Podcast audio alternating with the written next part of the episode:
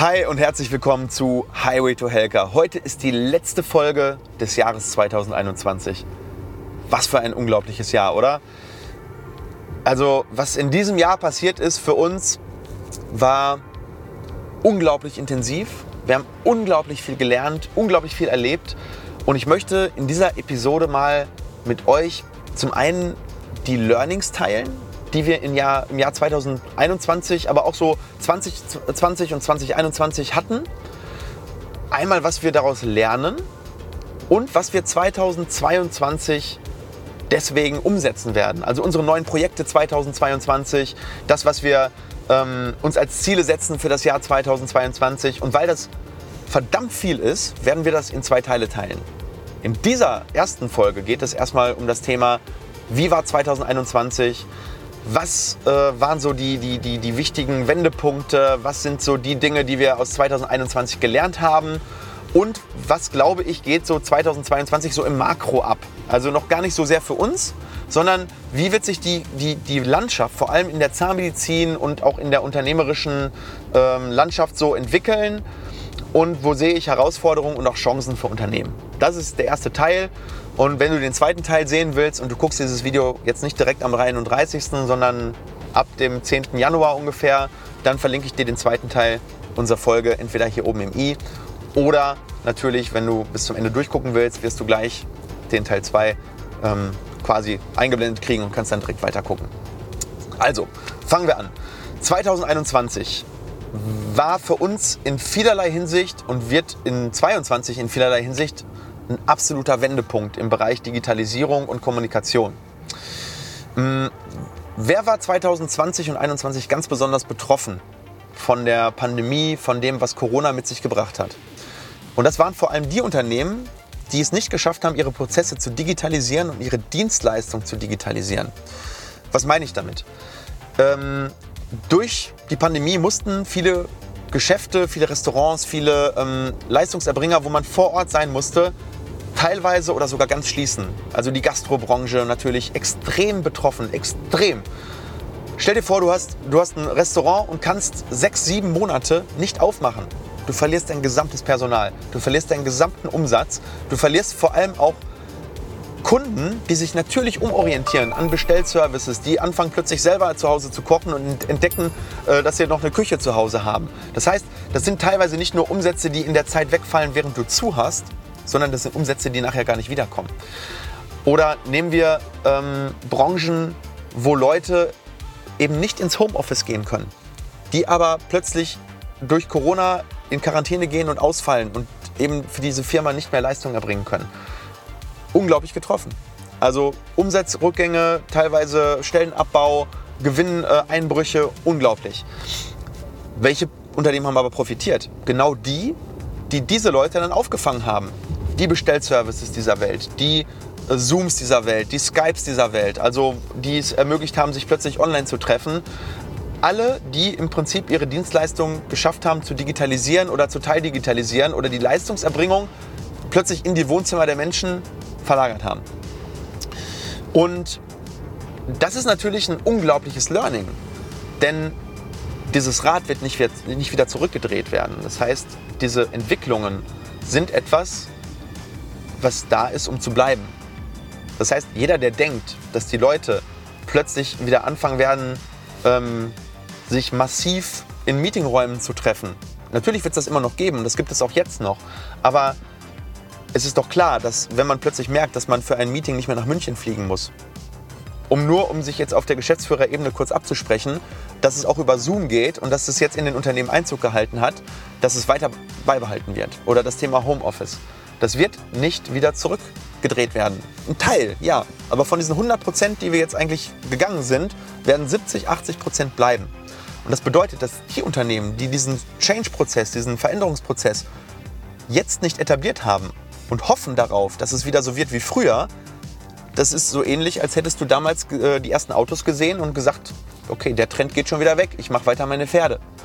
Und ich glaube, dass diese Unternehmen, die es jetzt nicht geschafft haben, dass sie sowieso schon massiv geschädigt sind, aber die, die es in 2022 nicht schaffen, das auf die Kette zu bekommen, äh, dass diese Unternehmen vom Markt teilweise sogar verschwinden werden. Ähm, Corona ist eigentlich nur ein Katalysator für einen Prozess, der ansonsten deutlich schneller, äh, deutlich langsamer gelaufen wäre, der den einfach nur deutlich beschleunigt hat. Und ich glaube, dass es auch in vielen Podcasts und in vielen Business Talks schon thematisiert wurde. Aber in der Dentalbranche ist das noch gar nicht so extrem angekommen. Und es wird in 2022, 2023 auch in der Dentalbranche, in der Zahnmedizinbranche definitiv ankommen. So, und jetzt gibt es aber auch noch einen weiteren Trend. Das war jetzt ja ein reiner Business-Trend. Also B2B, beziehungsweise ähm, wie funktionieren Unternehmen.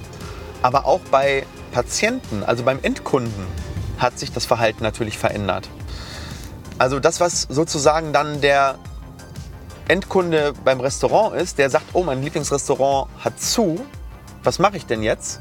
Ah, okay, ich gehe auf lieferando.de und schaue mal, wer hat denn noch offen und dann sehe ich plötzlich ein Restaurant, was es eben dann geschafft hat, doch Lieferservice anzubieten, obwohl das eigentlich kein Lieferservice war im Vorhinein. Ne? Ein Steakhouse, das gesagt hat, hey, bei uns gibt es jetzt eben auch Steaks geliefert. Ähm, und das gab es eben bei einigen Restaurants in 2021 und bei anderen nicht. Wenn wir jetzt auf die Dentalbranche das Ganze münzen, die Leute haben in der Pandemie nochmal vermehrt nach Zahnärzten gesucht, die ihre Dienstleistung online anbieten. Online-Terminvereinbarung, Online-Erstberatung, Online-Fragen stellen, per E-Mail, per WhatsApp, auf allen Kanälen. Und das haben wir extrem gemerkt. Die Leute hatten ein unglaubliches Bedürfnis, sich digital mitzuteilen. Und ich kenne Praxen, die sagen, nö, das machen wir nicht, Sie müssen bei uns vorbeikommen. Ja, kann man machen. Aber was passiert? Der Patient orientiert sich einfach um und sagt, okay, wenn mein Zahnarzt eben nicht mit der Zeit geht, dann geht er eben mit der Zeit. Und dann orientiere ich mich einfach um und rufe in einer Praxis an, wo ich diese Frage stellen kann. Und wenn diese Praxis mir diese Frage beantwortet, dann werde ich dort beim nächsten Mal den Termin eben dort buchen. Und ich glaube, dass da einfach ein Umdenken stattfinden muss bei ganz vielen Inhabern und bei ganz vielen Zahnarztpraxen. Wir haben ja selber viele Zahnarztpraxen bei uns in der Mediaagentur in der Betreuung und auch hier sehen wir einen unglaublichen Spread. Das heißt, es gibt Praxen, die sagen, hey, wir machen das alles mit und wir sind da innovativ und wir gehen vorwärts und wir ähm, nehmen diesen Trend eben auf und sehen ihn als Chance und nicht als nerviges Übel. Und da haben wir Praxen, die tun sich eben schwer und sind da sehr schwerfällig. Und wir haben schon eher die innovativen Praxen bei uns in der Betreuung, sonst würden die kein Online-Marketing mit uns machen. Also das ist einer dieser, dieser Makrotrends, die ich wirklich in der Zahnmedizin sehe, die in 2021 begonnen haben oder in 2020 begonnen haben und die sich in 2021, 2022, 2023 massiv verstärken werden, weil die Patienten gelernt haben, dass es eben auch so geht und dass es einfacher ist. Und Einfachheit gewinnt halt immer. Convenience always wins, das ist so ein Spruch ähm, aus dem Marketing. So, dann, was haben wir noch? Patienten werden in 2021, 22, 23 und darüber hinaus immer mehr zu Mitentscheidern. Das haben wir natürlich von Anfang an sogar gepusht mit unserem Kanal, dass wir die Leute fit machen. Äh, Hashtag schlau beim Zahnarzt. Aber das, da sind nicht nur wir dran schuld. Das ist einfach ein Trend. Die Menschen möchten gerne wissen, was mit ihrer Gesundheit, mit ihrem Körper, mit all dem passiert, wofür sie Geld ausgeben und was teilweise natürlich auch invasiv ist und nicht wieder rückgängig zu machen ist. Dieser Trend, dass Patienten auf Augenhöhe mit ihrem Arzt kommunizieren wollen, ist von nicht jedem Arzt gerne gesehen. Ärzte sind es, gerade die ältere Generation, gewohnt, von oben nach unten einfach eine Therapie vorzugeben. Und das wird in den nächsten Jahren sich ändern. Ähm, Patienten werden immer mehr zu Mitentscheidern. Gerade auch beim zweiten Gesundheitsmarkt, wenn es um das Thema Ästhetik geht, haben sich diese Leute etwas rausgesucht. Sie haben eine Vorstellung davon und der Arzt muss immer mehr Mentor werden. Nicht vielleicht auf Augenhöhe ähm, dem Patienten einfach nur nach dem Mund und das Ganze erfüllungsgehilfenmäßig erfüllen. Also wie du jetzt zum Beispiel eine Pizza bestellst und die wird halt geliefert, sondern es muss so ein Zwischending geben. Es muss einen Mentor geben als Arzt, der sagt, ich finde das super, dass Sie sich informiert haben. Ähm, das können wir so und so machen, aber bedenken Sie nochmal die und die und die, die Sachen ähm, und dann können wir das gemeinsam entscheiden. Und die Ärzte, die das hinbekommen, diese Mentorenart ähm, als Coach, als Mentor den Patienten zu begleiten, werden viel erfolgreicher sein, weil diese äh, Patienten, die viel Geld in die Hand nehmen, möchten nicht einfach von oben nach unten eine Therapie aufgedrückt bekommen. Es gibt Situationen, wo es einfach die eine Therapie gibt, aber die sind selten. Meistens gibt es viele Wege nach Rom und man sollte den Patienten abholen und mitentscheiden lassen, was ist das Beste nach Berücksichtigung aller Faktoren. Und ein Faktor ist ganz sicherlich auch die Meinung des Patienten. So, und dann ähm, haben wir, und das ist übrigens überall, auch natürlich das Thema, was damit einhergeht, dass die Leute immer besser informiert in die Praxen kommen. Häufig hat man es mittlerweile auch in anderen Branchen so, dass der Kunde besser informiert ist als der jeweilige Verkäufer. Ja, Im Mediamarkt zum Beispiel. Der Kunde weiß häufig schon alles über das Produkt. Der weiß genau, welche Schwächen dieser Fernseher hat. Der hat sich schon 20 Rezensionen durchgelesen. Der weiß auch genau, was dieser Fernseher woanders kostet. Und diesen Trend sehen wir auch in der Zahnmedizin. Der Patient weiß viel, viel besser, wie eine Behandlung abläuft, was eine gute Qualität ist. Ähm, der hinterfragt auch, warum hier die und die Methode nicht benutzt wird. Das ist für viele Ärzte extrem nervig, ja. Aber es ist auch eine Riesenchance für die Ärzte, nämlich die Patienten rufen dadurch natürlich auch hochwertige Leistungen ab. Und wer sich da querstellt und sagt, äh, ich, auf das Niveau lasse ich mich doch nicht herab, ich diskutiere doch jetzt nicht mit dem Patienten über die Therapie, welcome to 2022. Es wird immer mehr, es wird passieren und es wird auch nicht weggehen. Und wir als Ärzte müssen damit umgehen. Und ich begrüße das sogar. Klar gibt es auch den einen oder anderen, den man auch wirklich dann mal auf den Teppich zurückholen muss und sagen, okay, super, dass Sie sich informiert haben, aber ich habe es studiert, ich mache es jeden Tag, ich mache es acht Stunden am Tag und hier haben Sie leider eine falsche Information oder hier muss ich Ihnen leider sagen, dass Sie das so nicht richtig verstanden haben. Aber auch hier wieder respektvoll auf Augenhöhe und die meisten Patienten sehen das dann auch ein. Also finde ich auch super, super spannende Dinge. Ne? Also das sind große, große Veränderungen, die sich in der Gesellschaft gerade ergeben. Und gerade durch die, durch die Covid-19-Pandemie und durch dieses, äh, durch dieses Internet ja, hat sich das extrem beschleunigt. Und die, die mit diesem Trend eben ähm, umgehen können und die, den, die die Vorteile daraus nutzen können, haben massive Chancen in den nächsten Jahren. Und ähm, dann gibt es noch einen zweiten Makrotrend in der Zahnmedizin an sich, oder eigentlich ist es ja ein dritter Trend, und das ist der Trend zu, ja, zum zweiten Gesundheitsmarkt. Also es bedeutet, Zahnmedizin ist nicht mehr nur Schmerzen nehmen, Zahnmedizin ist nicht mehr nur Löcher füllen, sondern die Patienten wollen hin zu etwas, sie wollen zu ihrer besseren Zahnästhetik. Bei uns hat sich das Thema Zahnästhetik in den letzten zwei Jahren extrem entwickelt. Klar, auch weil wir es sehr stark kommunizieren über YouTube, aber wir kommunizieren es ja auch nur so stark über YouTube, weil auch wieder die Nachfrage da ist und weil wir merken, dass es dort einen riesen Informationsbedarf gibt. Menschen möchten nicht einfach nur Funktion, sie wollen Funktion und Form.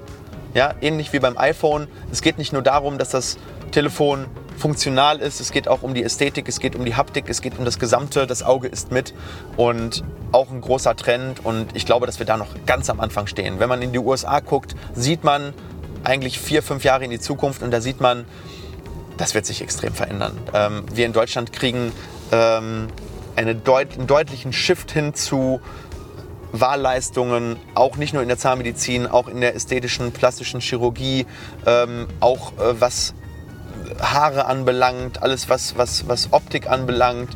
Es ist ein Trend, der nicht wegzudiskutieren ist und den kann man gut finden, den kann man schlecht finden. Aber jeder ist mittlerweile seines eigenen Lächelns Schmied, kann man im, Großen und Ganzen sagen. Und dann gibt es in der Zahnmedizin noch einen Trend und das ist jetzt so der, der letzte große Trend, den ich ansprechen möchte und das ist der Trend zu größeren äh, Einheiten. Das habe ich aber auch schon mal hier erzählt. Die Zahnarztpraxen werden immer größer, die Einheiten werden immer komplexer, wir haben immer mehr Mitarbeiter in den Zahnarztpraxen und dementsprechend auch der Bedarf nach anderen Strukturen, nach Online-Marketing, nach viel mehr Praxismanagement, viel mehr Controlling, viel mehr ähm, ja, mittelständische Strukturen, möchte ich fast sagen. Ähm, Praxis, eine Praxis, die 20, 30, 50, 100 Mitarbeiter hat, braucht andere Strukturen, hat eine andere Komplexität als die klassische Einbehandlerpraxis mit vier bis sieben Mitarbeitern. Und diese Einheiten werden wir immer häufiger sehen. Und die Praxen äh, oder die Patienten fragen das auch nach, indirekt, indem sie sagen, ich möchte hochqualitative Zahnmedizin, ich möchte digitale Scannertechnik, ich möchte 3D-Röntgen. Und das können sich häufig eben nur größere Praxen leisten. Und deswegen werden wir diesen Trend, auch Trend zur Anstellung bei der, bei der Frau, also bei der Zahnärztin, äh, immer mehr sehen. Und da bin ich einfach äh, gespannt, wie sich das so in den nächsten drei, vier, fünf Jahren entwickeln wird äh, mit, der, mit der Einheitengröße und ob wir da nicht irgendwann auch wieder einen Rücktrend sehen, weil viele Ärzte mit der Komplexität der Anforderungen auch einfach überlastet sind. Weil Wachstum zu erzielen ist erstmal gar nicht so, gar nicht so schwierig, aber das Wachstum dann in, in feste Strukturen zu gießen, das ist dann das, wo die wirkliche Herausforderung liegt. Und ich glaube, da wird es auch viele Dienstleister geben, die eben genau diese Dienstleistungen dann eben als Outsourcing anbieten für Zahnarztpraxen, unternehmensberaterisch beziehungsweise ähm, als, als Consulting. Und auch hier kann es gut sein, dass wir uns mit unserer Marketingagentur irgendwann eventuell in diese Richtung entwickeln, wenn wir es selber gut hinbekommen. Ne? Also das heißt, äh, wir bieten natürlich nur die Dienstleistungen an, von denen wir wissen, dass sie bei uns funktionieren. Und irgendwann ist man dann an einem Punkt, wo man sagt, okay, es funktioniert so gut bei uns, dass man es auch anderen theoretisch anbieten könnte. Ja, ähm, ich glaube, das waren so hauptsächlich die Makrotrends im Jahr 2021, die sich in 2022 fortsetzen werden. In der nächsten Folge geht es wirklich dann auf uns. Was heißt das für uns, fürs Implantatzentrum Herne, für das Zahnzentrum Plettenberg, für Dental One Media, für Implatcheck? Was sind meine persönlichen Ziele für das Jahr 2022? Und welche Projekte setzen wir in 2022 ganz konkret um? In diesem Sinne, ich freue mich, wenn du dabei bleibst und wünsche dir ein richtig, richtig geiles Jahr 2022 und einen guten Start. Schreib mir in die Kommentare, was ist dein Ziel 2022 und was war dein geilstes Erlebnis in 2021? Ich bin mega, mega gespannt. In diesem Sinne, liebe Grüße und bis nächste Woche.